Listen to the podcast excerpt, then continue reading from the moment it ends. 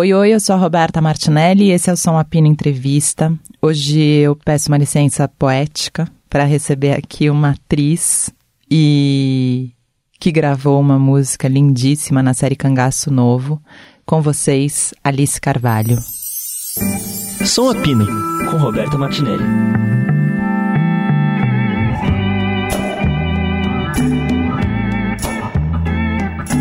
Hoje eu tô com a Alice Carvalho, que eu queria trazer de qualquer jeito, e aí ainda bem que ela canta uma música no Cangaço Novo que me deu a licença poética de eu trazer uma pessoa que não é da música, mais ou menos não é da música, é, aqui. Alice, obrigada por gravar essa música. Ah, você gostou? Eu amei. Eu, nossa, quando eu postei, falei, nossa, gente, essa, tô, tô viciada nessa música. Acho que eu vou ter que levar ela no som a pino. Aí todo mundo leva, leva, leva, leva, pelo amor de Deus. Aí eu falei, putz. E você é sabe quem produziu? Você, eu acho que já teve com ele. Quem? Foi Gabriel Souto, Dudu Souto, que Sim. toca na Luz dos Alquimistas. Sim, E é super. meu amigo assim de mil anos. É meu melhor amigo, Gabrielzinho. E ele e Larinha, que é a companheira dele que cuida da parte audiovisual de Luísa também, tudo. E aí eu fui numa das, um intervalo que eu tive de gravação, foi lá no fim do ano, e aí eu fui pra, pra casa deles, contei dessa cena, contei que do desejo de Ali Muritiba, que queria que eu cantasse, não sei o quê. Aí num dia de tarde, ele tem um estúdio dentro da casa dele. Aí a gente foi lá pro estúdio e eu fiz assim, ai amigo, vamos. Bota aquele negocinho meio Stranger Things que tu gosta. Aí ele, ah, sintetizador. Falei, é, esse negócio aí. Bota um negocinho assim. E aí a gente foi constru construindo uma tarde, assim, até de noite. Acho que a gente deve ter começado a fazer umas três. E ficamos até meia-noite, quase uma hora da manhã, acabando. Eu já saio meio. Sei que aí dentro ainda mora um pedacinho de mim. Um grande amor não se acaba assim. Hum, feito espumas ao vento. Não é coisa de momento, raiva passageira. Mania que dá e passa, feito brincadeira. O amor deixa marcas que não dá pra pagar. E Uma você já bem cantava? massa. Assim, eu, eu fiz espetáculos onde eu, eu cantava. Fiz um espetáculo, inclusive, que a minha personagem era uma, uma musicista de rua, meio poeta marginal também, assim, tinha uma coisa com violão e tocava e cantava para sobreviver a essa onda. Então, eu tive que me jogar. E fui, fiz um tempo espetáculo. Mas cantar mesmo só com os amigos. Gabriel é um dos poucos que, que sabiam que eu, que eu cantava. E essa música, por coincidência, é a única música que eu sei cantar, menina. Porque eu fiz um teste com essa música. Fiz um teste para um musical que terminei não entrando. Um musical chamado As Cangaceiras. E aí eles me pediram duas músicas. Uma de Xangai com Elomar. Uau. Só Ah, isso. Qual era? Você lembra, não? Era o pedido. Já que tu vai lá pra de lá para mim água da fulô que cheira no velho um carrinho. Traz um pacote de misse, meu amigo, assim tu visse aquele cego cantador. Um dia ele me disse, joga num mote de amor, que eu haverá de viver por esse mundo e morrer ainda em flor. E espumas ao vento. E Espumas ao Vento eu que quis levar porque me lembrava de uma cena de Virginia Cavendish. E no, no Lisbelo Prisioneiro. E Sim. eu lembrava da versão com Elza Soares. Sei que aí dentro ainda mora um pedaço de mim. Um grande amor não se acaba assim. Feito espumas ao vento. Não é coisa de momento, raiva passageira. Mania que dá e passa, feito brincadeira. O amor deixa marcas que não dá pra pagar. Era essa versão. E claro, cresci ouvindo a Cioli Neto. Fagner, então, meu Deus do céu, era como, a, como o cuscuz de casa. Meu avô uhum. é um aficionado por Fagner, assim, tem todos os discos. Luiz Gonzaga também tem uma coleção imensa. E aí eu cresci ouvindo, aí tanto que, assim, eu fiz, fiz aula, fiz duas aulas, eu acho, para aprender a cantar essa música lá em 2016, talvez, 2017, com Simona Talma.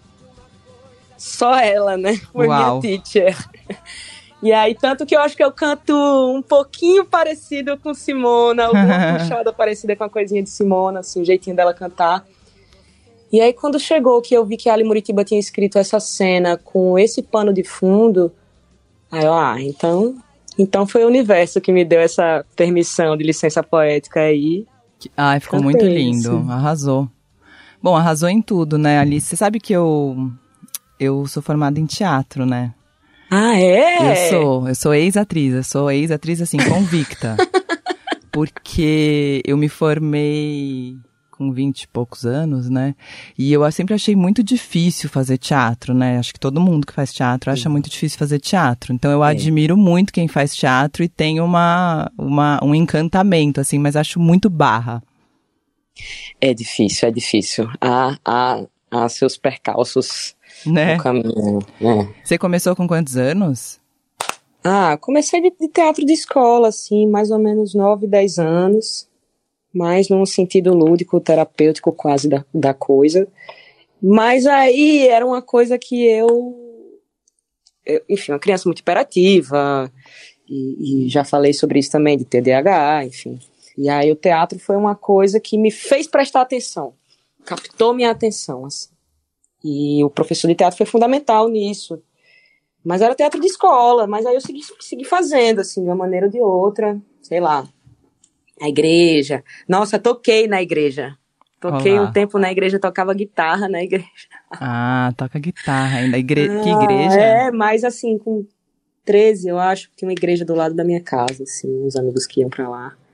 E aí, não fiquei muito tempo também, fui bus busquei logo teatro fora disso mas também foi importante para a formação. E rolou isso, né, de eu, de eu tocar na igreja, porque eu comecei a tocar guitarra e, e violão moleca também, assim.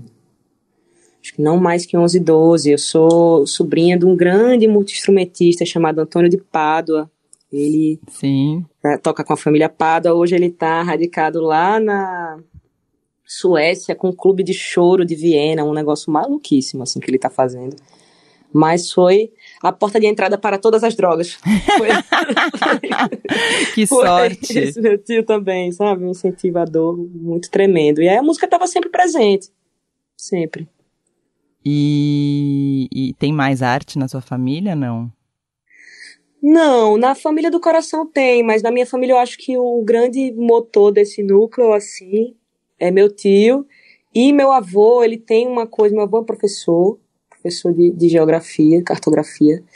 E só que ele sempre tem essa coisa com mapa, né, e tal. E ele começou a fazer umas esculturas, uns mapas em tamanho real, assim. Ele pegava a escala transportável e fazia umas esculturas numa sala inteira da UFRN, com pó de gesso e não sei o que, uma coisa em 3D.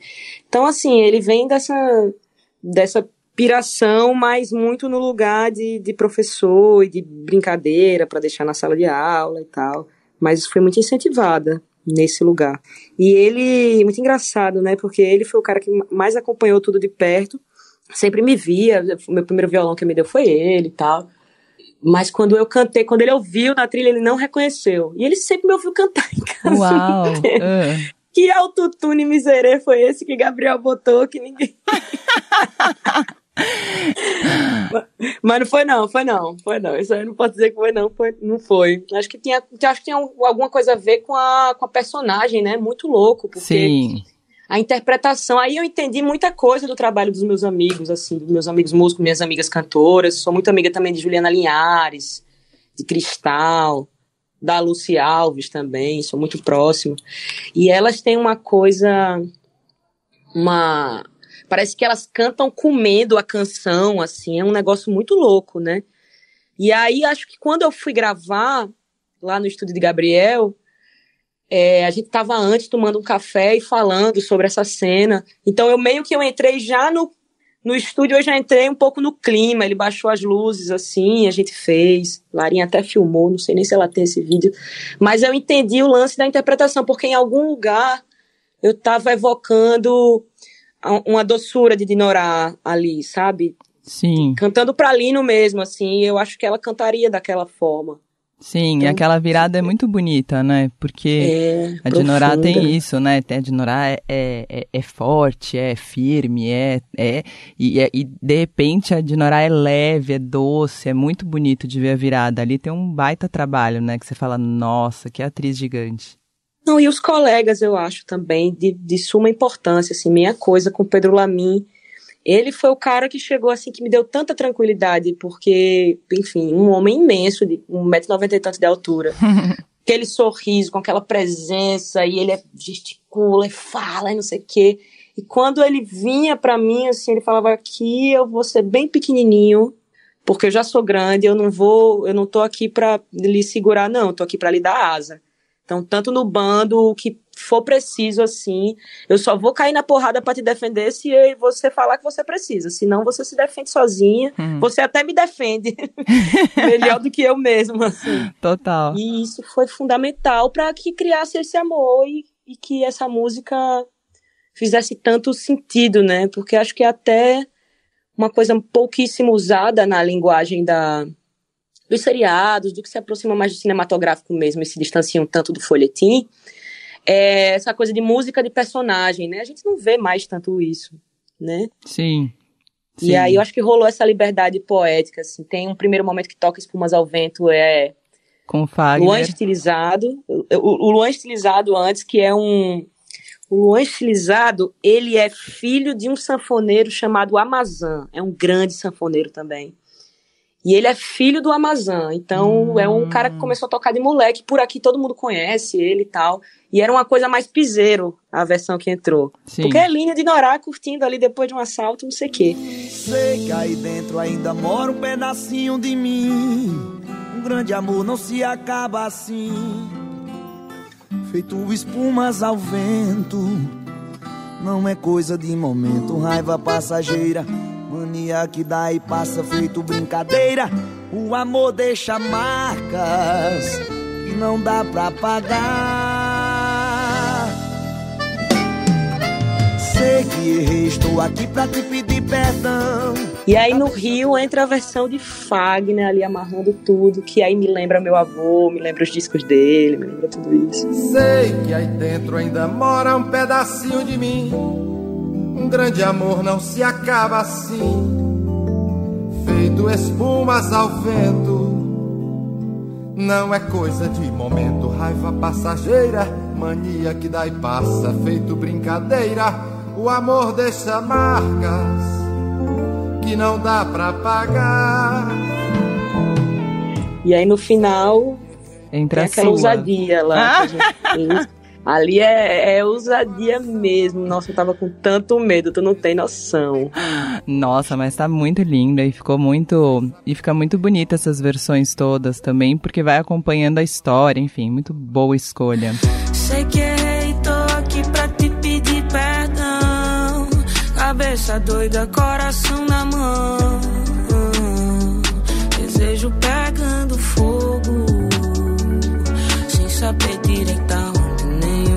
fazer. Não encontro uma palavra só pra lhe dizer. Se eu fosse você, eu voltava pra mim de novo. E Alice, Cangaço Novo foi seu primeiro papel de destaque? Destaque nacional, eu acho. Foi mesmo. Isso é foi é nova, né? Cê, quantos é, anos você tem? Tenho 27. De Norá, a gente começou a trabalhar juntas, eu e ela. em, em, eu tinha 25, eu tinha a idade dela na, na época. E mas a, antes das coisas que eu tinha feito de audiovisual, eu comecei a fazer audiovisual em 2016. É uma coisa, a primeira coisa foi uma coisa escrita por mim e tal. Fiz três temporadas numa parada. Aí depois eu entrei numa de uns amigos em São Paulo, numa série de uns amigos chamada Manu.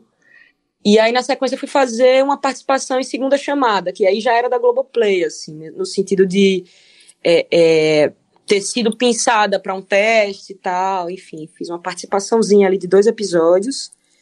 E aí, depois disso, fiquei circulando com teatro, com esse espetáculo dessa artista de rua, que é musicista, não sei o quê. Aí apareceu o teste para Dinorá. E mas apareceu, sei lá, eu fui fazer o teste quando eu tava voltando, tava dando na rádio João Dória tava falando que São Paulo ia parar por causa da, da pandemia, esse vírus que a gente não conhecia, não sei o que, isso foi 2020, né? Março de 2020. E aí eu passei esse longo inverno sem ter notícias da personagem hum. nem nada, mas aí em setembro apareceu não sei o que, quase que eu era Dilvânia, por pouquíssimo eu não Olha. fui Dilvânia. É. E mas aí a conjuntura dos astros nos trouxe Tainá, que é, nossa, que Dilvânia que ela faz. Aí não tinha pra, não tinha pra Alicinha, né? Ah. Cara, vamos botar essa menina aqui pra se ignorar mesmo, vai.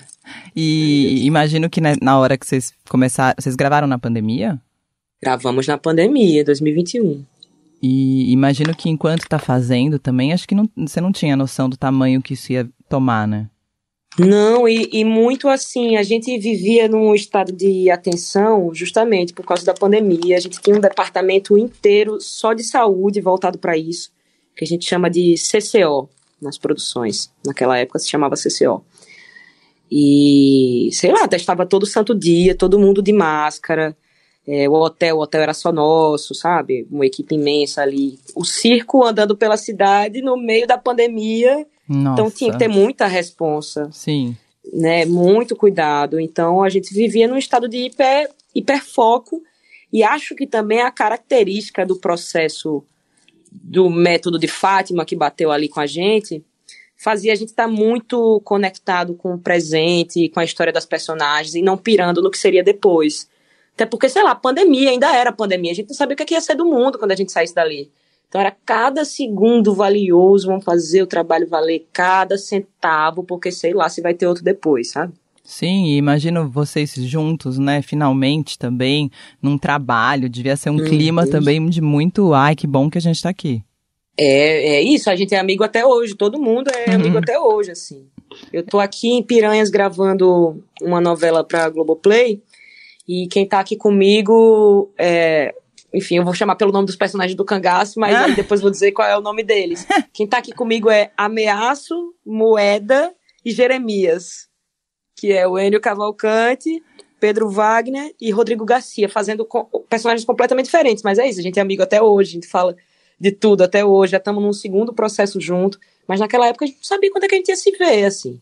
Então foram laços que foram construídos para a vida, né? E, e, e é um, por oito meses é muita coisa do, da, da vida de uma pessoa para você passar trabalhando assim num processo com a personagem. Sim. É muito tempo, cara. Sim. Muito tempo. Imagino, um processo intenso.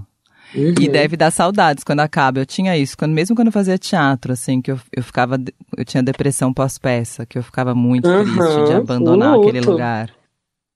E eu entendi esse luto eu já sentia isso também na, nos espetáculos, assim, quando acabava, ficar meio baqueada, mas muito menina também, assim, sabe? Muito. Não conseguia racionalizar as sensações, né? Às vezes abreviava elas. E aí o cangaço deu um, um banzo tão grande. Acho que eu não senti logo de imediato, porque eu voltei para Natal, aí fui fazer um. Já voltei para Natal e fui fazer o, a pré-produção do videoálbum do Baiano Assistem, que eu estava dirigindo e roteirizando e tal. Então a gente já cheguei em Natal, já olhando locação, já não sei o que, os meninos não sei aonde, e já nessa loucura. Quando a gente acabou de gravar, que eu passei duas semanas em casa, sentindo a casa, me reconectando com a minha família, aí deu uma baixa, minha é, filha, imagino. que foi foda. Porque acordava de 5 horas da manhã, sem ter motivo. levantava, esperava que a van passasse para me levar, não tinha van. Não tinha van nenhuma. Não tinha nenhuma van apertada, me sacolejando no meio do sertão. Ai, que saudade. Ai, gente. E você imaginava que as pessoas iam amar de Norá? Não, eu imaginava o oposto. Imagina! Você achava eu, que a gente ia ter raiva? O, eu, o extremo oposto. É precisamente o extremo oposto. Porque quando eu acabei de assistir a, a primeira vez, liguei para Ali Muritiba, eu falei, você estava louco? Você, liguei para ele e para Fabinho Mendonça também. Eu liguei primeiro para Ali porque ele pegou aquela parte do quinto ao oitavo episódio, é, onde eu acho que rola em algum lugar, posso estar sendo leviana com a palavra, mas a humanização de Dinorá ali, né? Porque Sim. tem a coisa de Lino, não sei o quê. Então ele conduziu essa parte é, de derretimento desse chumbo que era essa mulher. Uhum. E aí eu, quando eu assisti, eu falei, gente, como eu tô dilatada. Como é que você deixou? É a mesma mulher que, que bateu na cara de Dilvânia e cuspiu no prato de Ubaldo, cara. E aí, não sei, tá overacting, Ali, tá, tá muito. Como é que você deixou? Ele, não, amiga, é isso. As pessoas vão, vão amar te odiar e vão odiar te amar. E eu nem sei se vão te odiar tanto. Não sei nem se é isso, assim. Relaxa. Só que eu tenho um pequeno generalzinho na minha cabeça. Conheço. Que não me deixa dormir. Acho que a gente que é mulher, a gente conhece bastante, né? Total. né? Essa vozinha. E só entendi, é, é, comecei a entender, estreou, as pessoas vinham falar, as postagens na internet e tal. Mas tava em São Paulo, a gente até se falou, né? Eu tava em São Paulo há uma semana, uns 10 dias tava em São Paulo. Aí saí na rua ali pro Perdizes, aí o cara tava assando um galeto. Aí parou, me viu passando assim, encostou o galeto assim de volta na grelha. Aí fez assim: Ei, Dinorá. Aí eu, caralho, nossa, me lembrou minhas tias que são não sei de onde, não sei o quê. Aí o vídeo do velhinho colocando o nome da égua dele de Dinorá lá em Boa Vista, Paraíba. Sabe umas coisas assim? Aí eu fui entendendo que, bom, tecnicamente ou artisticamente, sei lá, a gente sempre vai ter algo a se corrigir. Sim. Sempre. Eu acho que hum, a gente abandona a obra, né? Não sei quem foi que falou essa frase na minha, não, mas eu já ouvi muito. É, e é muito verdade. Não, não conclui-se. E, mas a, é, essa resposta das pessoas, sei lá, o fato de eu estar aqui agora falando com você, que sempre lhe vi, sempre assisti, por muito assim, o estúdio e tal. Eu acho que já, já é um reflexo desse, dessa movimentação que a série, de um modo geral, fez, né? Fora da bolha. Sim. Não, e deve ser muito. É, é, engraçado aqui, né, que com música a gente tem falado muito disso, né? Que antigamente as pessoas falavam que não queriam fazer sucesso, que não era uhum. legal. Acho que até quando eu fazia teatro, tinha um lance tipo, ah, não quero fazer novela, eu sou do teatro. Ah, claro, claro. Né? E eu acho que isso mudou muito. A gente, acho que tudo mudou. Acho que hoje em dia as pessoas querem fazer novela, as pessoas querem ficar conhecidas, as pessoas é, entendem a importância disso pro trabalho, né? Porque, meu, é muito. De ocupar espaços, eu é acho. Isso. Também, né? É isso. Coisa linda a gente ver sei lá, João Gomes fazendo um encontro numa parceria com Vanessa da Mata, sabe? Sim. Esse encontro que é proporcionado a um menino que surgiu ali da internet também, não sei o quê. E, né, o, o, João Gomes, ele viralizou de um jeito que foi, tipo... Gigante, Poucos né? meses. Poucos foi meses, gigante, ele é E baseado na verdade novo. dele. Né? Molecão, muito novo. Então, Sim. acho que é, é chegar nos, nos lugares, né? Possibilita um menino lá de Serrita chegar, acho que ele é de Serrita, não tenho certeza, mas ele é de um interior também. Sim e sair da zona rural e tá fazendo uma ponte com um artista que ele ama, que ele admira, que cresceu ouvindo com a mãe, né? Mó onda. É, eu acho que tem um lance que a gente tinha muito, né? Nem sei se. Acho que não passou, na verdade. Talvez tenha melhorado um pouco. Ele é de Serrita mesmo. É uma, uma visão elitizada mesmo das coisas, né? Que, ah, isso eu não vou fazer, isso, não, isso eu não posso, com isso eu não me misturo, isso é só para mim. E que eu acho que quando a gente começou a falar sobre narrativas e quem que detém a narrativa e quem tá contando a história, acho que tudo isso mudou muito, né? Totalmente.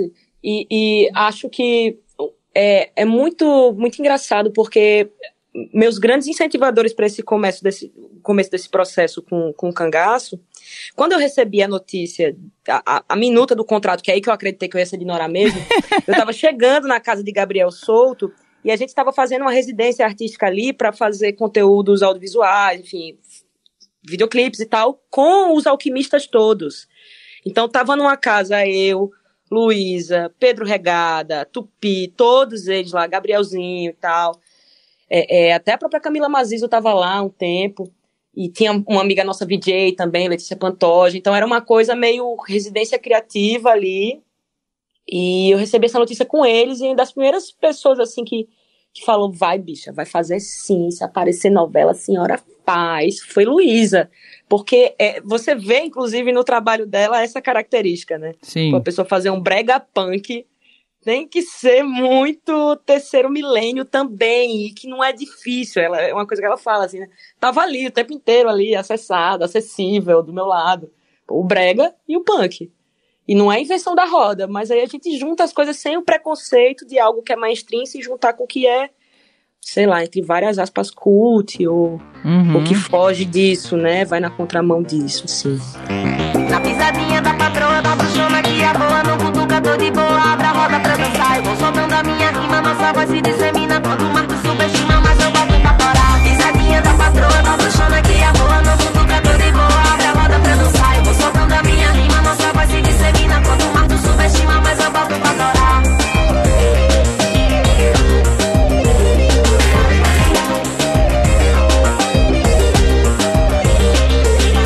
E o seu lance com Baiana? Nossa, é amor arrebatador, avassalador. Foi em 2018, ali na, naquele lance todo do, do segundo turno, da, da, daquela fatídica vitória que a gente não queria. Terrível. E eu fiz aquele vídeo com o Felipe Toca, que também é cantor e compositor, que você certamente conhece. Sim. É engraçado, né? Meu, meu reduto todo é muito com É, eu tava falando isso, a galera toda é da música. É. E aí, Felipe Toca me chamou e fez, amiga, eu tenho um texto aqui, vê se você olha ele, dá um tapa nele aqui. Aí me mandou um texto, aí eu mexi um pouco ali com ele, é, porque eu escrevo e tal, e aí ele fez, pô, vamos gravar, mas eu acho que não quero botar minha cara não, tem que ser a sua, vamos. Aí gravamos esse, é uma coisa meio manifesto, assim. Falo maninha, painho, titio. Eu ando de chinelo, tempero Brasil. Meu T não é mudo e só falo o que deve. Eu já não tenho mais medo do mundo, eu tenho uma raiz que me rege. Eu sou da paz e recebo lá em casa. Mas se eu ficar brabo, aí a minha vista logo embaça porque eu sou parente de lampião e não aceito conversa torta. Um povo arrochado não tem quem aguente. O fraco da gente é só cuscuz e farofa. Sempre vai ter quem se deixa levar pelas aresias e ilusões dos salvadores dessa pátria dos barões. Deixa estar. E tinha uma galera do Brasileiríssimos que, que, tava, que eram muito meus parceiros também, pessoal de Olinda e tal. Aí eles soltaram. Quando eles soltaram, o russo já viu na, de cara. Aí já mandou uma mensagem e falou: tô indo para Natal, quero usar no final do show, porque esse texto tem tudo a ver com o momento que gente tá dizendo, não sei o que, vivendo e tal. Aí usou lá no Mada e foi apoteótico, assim, foi uma loucura, porque também ninguém esperava. Eles já chegaram e emendaram com forasteiro, né? Aquele, aquele instrumentalzão que eles têm. E de alguma maneira ficou no show até agora. Acho que tem um mês que a gente gravou um negócio novo pro show. Não tá bom, né, Russo? Pelo amor de Deus, vamos fazer um negócio diferente aqui, vamos usar outro texto. Mas eles ficaram usando esse texto hora na abertura, hora no, no final. Vários shows emblemáticos eles, eles usavam. E aí, na pandemia mesmo, que eles soltaram o Oxexé Exu, que era aquele disco em três, três fases, né, que eles Uhum. fizeram, três partes. É, Russo mandou pra mim, pra eu ouvir antes deles soltarem. E mandou pra mim num tom assim: é, Choose Your Fighter. Escolha a sua canção. Aí eu ouvi a, a Vida é Curta pra Viver Depois, que é uma faixa dele. É, esqueci o nome da, da cantora que canta com ele. Quem ilumina meu caminho quando cai a noite. Sozinho não consigo, o peito parte em dois. A minha vida é curta pra te ver depois, é. A vida é curta pra viver depois, é. Quem ilumina meu caminho quando cai a noite. É quando cai a noite. Sozinho não consigo, peito parte em dois. Mas é assim, eles têm um timbre muito, muito parecido. Quem que é? Eu, ai. Sabe essa música? Eu, eu Sei, também ela me é fugiu aqui agora. hum. E aí eu fiz esse videoclipe, fiz um videoclipe deles, aí depois a gente foi aperfeiçoando a ideia que a gente já tinha do videoálbum Pra o Futuro Não Demora, que era o disco anterior, que eles ganharam um Grammy lá. Mas era um projeto que nunca tinha saído, porque era maior, um videoálbum, não sei o que, aquela coisa, veio a pandemia, deu uma segurada em tudo. E a gente só conseguiu fazer isso, e a gente nem soltou ainda o videoálbum, ele já tá finalizado. Mas a gente tá segurando para estrear num festival, esse videoálbum, no, nos próximos meses, assim. Então vem aí, é Caroline. É Caroline, exatamente. E, e foi, é, acho que, assim, o, o, por exemplo, acho que foi uma conexão tão a partir do discurso minha com, com eles todos, com o Betinho, com o Cartacho, que é quem faz os visuais de tudo, é, Russo, Seco, não sei o que, toda a galera, foi uma conexão do discurso também e do pensamento político por detrás das canções. A gente dialogava muito sobre, depois chegou Claudinha Manzo junto nessa onda. Sim. Mas a nossa, a nossa parceria não, não era musical, né? Não era, era da, uhum. da palavra, das trocas. E eu lembro que na pandemia, no comecinho, teve um dia que eu tava em casa, assim, muito triste, assim, caramba, o que é que vai ser? Já não tinha rolado cangaço, já, né, tava pandemia, né? não sabia se ia ter. E aí eu acho que isso era, sei lá, umas 11 da noite. Tava assistindo série, tinha passado o dia inteiro assistindo série com aquela rebordose. Aí me chega uma mensagem de rosto, um link é, oculto daquele show que eles fizeram, o primeiro Gil Baiana que eles fizeram lá em Salvador. Nos barracos da cidade,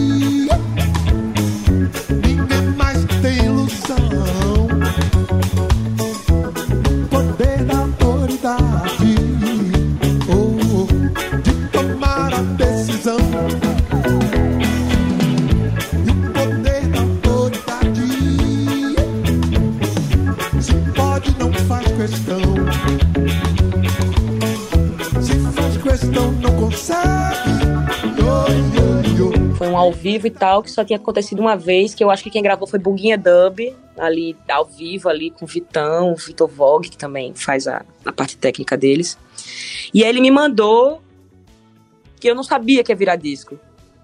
E ele me mandou assim, eu ouvi e tal, e foi uma coisa que me alimentou muito, foi estar tá em conexão com eles, com Luísa também, esse, esses dois grupos principalmente, na distância, mas na conexão discursiva das elaborações criativas do que vinha por aí. O Oxexé Exu também, ele dialogou muito comigo. Reza Forte, nossa, foi muito. Não, não fui, eu não participei, eles gravaram em Itaparica, e eu estava em Natal, mas de alguma maneira eu estava ali com eles dialogando e batendo. E isso é, foi importante, o... né? Eu acho muito importante para nós todos na pandemia, porque eu não sei, mesmo assim, na arte, né, fazendo tudo que a gente fazia, dava a impressão de que a gente estava conseguindo virar as coisas ali, né? Isso uhum. é muito louco. E no mundo real não estava rolando. Isso que eu, isso para mim batia muito forte, assim. Na época eu estava fazendo o Acorda Amor com a Aline, que era a Letrux, a Lued, a Gadu e a Xênia. Uhum. E a gente saía dos shows e falava: "Não, agora deu certo, a gente vai ganhar essa eleição, não é possível". E, uhum. enfim, né? E não era possível e foi, e foi o que foi, um terror e ainda bem que passou. Pois é, é isso. Eu acho que de alguma forma. A gente tem que se, tinha que se acreditar em alguma coisa naquele momento. Todos nós, a gente tem que acreditar em alguma coisa. É, é, eu acho que por termos acreditado, o jogo virou. Sim. Né? Sim. A sensação que eu tenho foi muito essa. Assim, e foi muito por pouco, né, que virou. Ufa. Foi muito por pouco. Foi desesperador. E Brasil. e Brasil. E Brasil. Mas é isso. E Alice, eu fico pensando, né? Você me contando as coisas, mesmo é, tua relação com Baiana, é, a entrada no cangaço, as coisas que vieram depois. É, não sei, a impressão que eu tenho, quando eu trabalhava com teatro, eu tinha a impressão que eu tava meio dando um murro em ponta de faca, sabe? Que eu fazia as coisas e era tudo muito difícil, sabe? Aí uma hora eu falei, meu, acho que eu não sou muito boa nisso, acho que eu podia tentar ser realmente boa numa coisa, uhum. a crica, né? Aposto que não. Aposto Mas quando eu fui é... fazer rádio, as coisas andavam, tipo TV, as uhum. coisas foram fluindo. E eu tenho a impressão que para você, né, não sei se, se é de fora e, e porque você tá vivendo esse momento, mas as coisas começaram a fluir, né? Não sei se foi muito tempo também que não fluiu. Nossa, muito tempo sem fluir. muito tempo sem fluir. Meu Deus do céu. Que deserto. É, mas acho que é, o Baiana teve uma, um papel fundamental no Cangaço Novo, assim. Depois entrou na trilha como uma simbologia de tudo ali também para Ali Muritiba batia muito forte para todo o bando, para Fabinho Mendonça, aquela música, aquela faixa lá de Vandal com com Baiana e Jonga, né, a versão mais nova que eles fizeram de Bala e Fogo. Eu não te amo,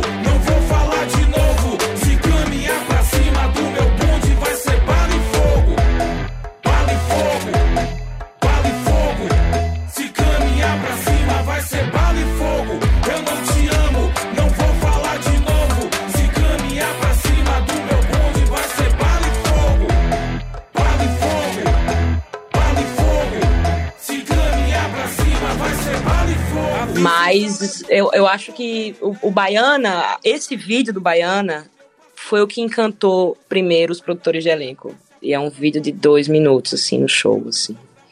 Então, eu... eu eu lembro também de, de ligar pra Rússia emocionada, assim. Então, amigo, porra, agora é camarão aqui em casa, né? Vou fazer um camarãozão aqui com a minha avó, com a minha mãe, com a minha tia, não sei o quê.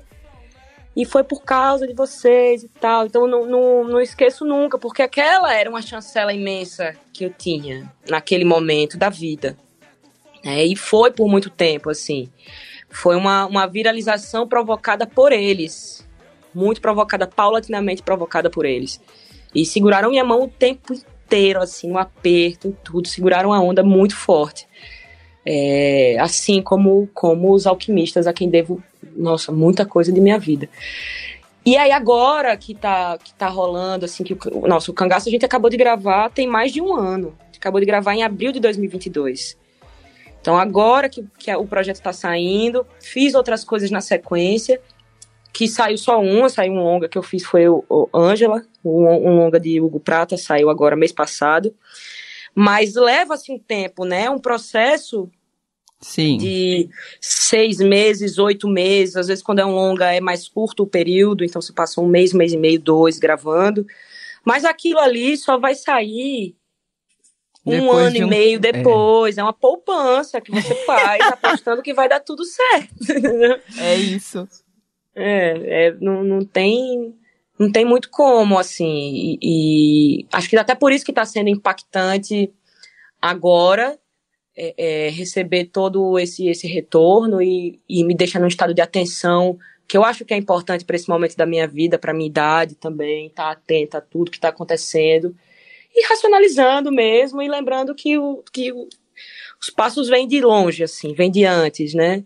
Então, é, as condições estão sendo dadas agora, mas se eu esquecer dos 10 anos de seca antes disso tudo, o que vier pela frente não vai ser bom. Não vai ser bom, não vai tocar as pessoas, vai ser frágil. E, é, tipo, foi o primeiro álbum. Sim. Foi o primeiro álbum com, com um trabalho feito de muito tempo. Não dá pra fazer um segundo álbum com três meses de processo logo na sequência, sem ter digerido a vida, sem ter vivido coisas, sem ter viajado, me alimentado de narrativas outras, sabe? Sim, é isso. E você falou da sua, do seu avô, da sua avó, da sua mãe, é, como, como eles, como eles estão vivendo isso também, né? Eu imagino que eles devem estar morrendo de orgulho. Eu acho que estão. eu acho que estão, assim, a gente conversa muito, estou muito distante deles, né? Tô desde março fora de casa, é, gravando esse trabalho. E, e é uma saudade louca, assim, vi, vi meu avô, ele foi lá no Rio, foi me visitar. É, depois, de- acho que semana que vem, daqui a umas duas semanas, devo ver a minha mãe. Deve vir por aqui me encontrar também. Mas nas, nas conversas que a gente tem tido por telefone, assim, eles estão muito surpresos, eles estão tipo em choque. Porque eles já sabiam que eu era doida, assim, mas acho que na hora que eles viram o cangaço, assim, eles falam assim, meu Deus, eu lembro deles chegando, eu levei eles para uma gravação. Levei meu avô e minha avó para uma gravação do cangaço que aconteceu lá no Rio Grande do Norte, em Parelhas. E aí tinha um set que era um pouco mais ao lado, em Carnaúba dos é uma cidade pertinho, assim. Aí eles foram, e era justamente a cena, eles foram fazer figuração, porque Fabinho Mendonça não aceitou que eles estivessem lá e não fizessem figuração. E era a cena que eu chego em o balde e descubro que ele falsificou minha assinatura Sei. Dilvânia. e puxo o prato, e cuspo no prato, e bato a cabeça dele. Eles nunca tinham me visto daquele jeito, assim, nunca. E era uma coisa que eu e Alan, nessas cenas que eram mais difíceis, a gente combinava antes mais ou menos o que, é que ia fazer, mas tinha um tesão muito grande em surpreender num lugar saudável. Não surpreender para puxar o tapete, mas surpreender num lugar saudável para ir trazendo o coleguinha pro jogo constantemente, assim. Às vezes, às vezes o set parecia que a gente estava vivendo uma performance ou um happening ou alguma coisa mais próxima do teatro mesmo, porque tinha uma sensação da galera parada assistindo qual era a maluquice que a gente ia fazer a partir do texto. O que, é que a gente ia virar o texto de cabeça para baixo, o que, é que ia acontecer com, com aquela cena que eles já estavam esperando. Nossa, aí nesse dia eu desci da van, ele já estava sentado na cadeira, no sol quente, assim, aquela agonia que ele fica naquele início. Minha avó desceu da van comigo, minha avó e meu avô desceram da van comigo e foram conduzidos para o lugar onde ficava o pessoal da figuração, mas assistindo de longe. Eu já desci da van.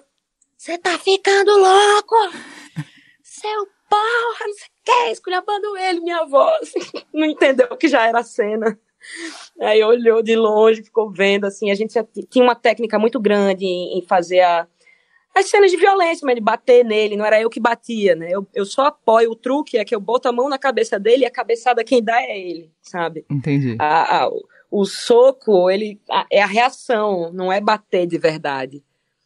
Mas para quem tá vendo a primeira vez, nossa senhora, essa mulher só faltou se descabelar. Quando cortou assim o ensaio, ela falava: "Não faça isso com o bichinho, meu Deus do céu". que fofa. Mulher, tu não sabe que eu tô brincando.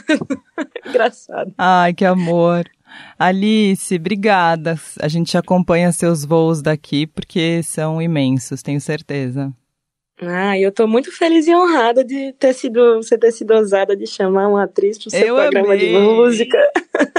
Não, quando eu ouvi Espumas ao Vento, eu falei, não, agora eu tenho o álibi perfeito pra convidar ela, tá aí. Ah, que maravilha. Muito obrigada. Um beijo aí em todo mundo. Espero que a gente se reencontre Em breve. muito breve. Sim. Um beijão, querida. Beijo. E de uma coisa fique certa, amor. A porta vai estar sempre aberta. Esse foi o Som Apina Entrevista, que tem montagem do Moacir Biasi e produção da Camille Damasceno. E de uma coisa fique certa.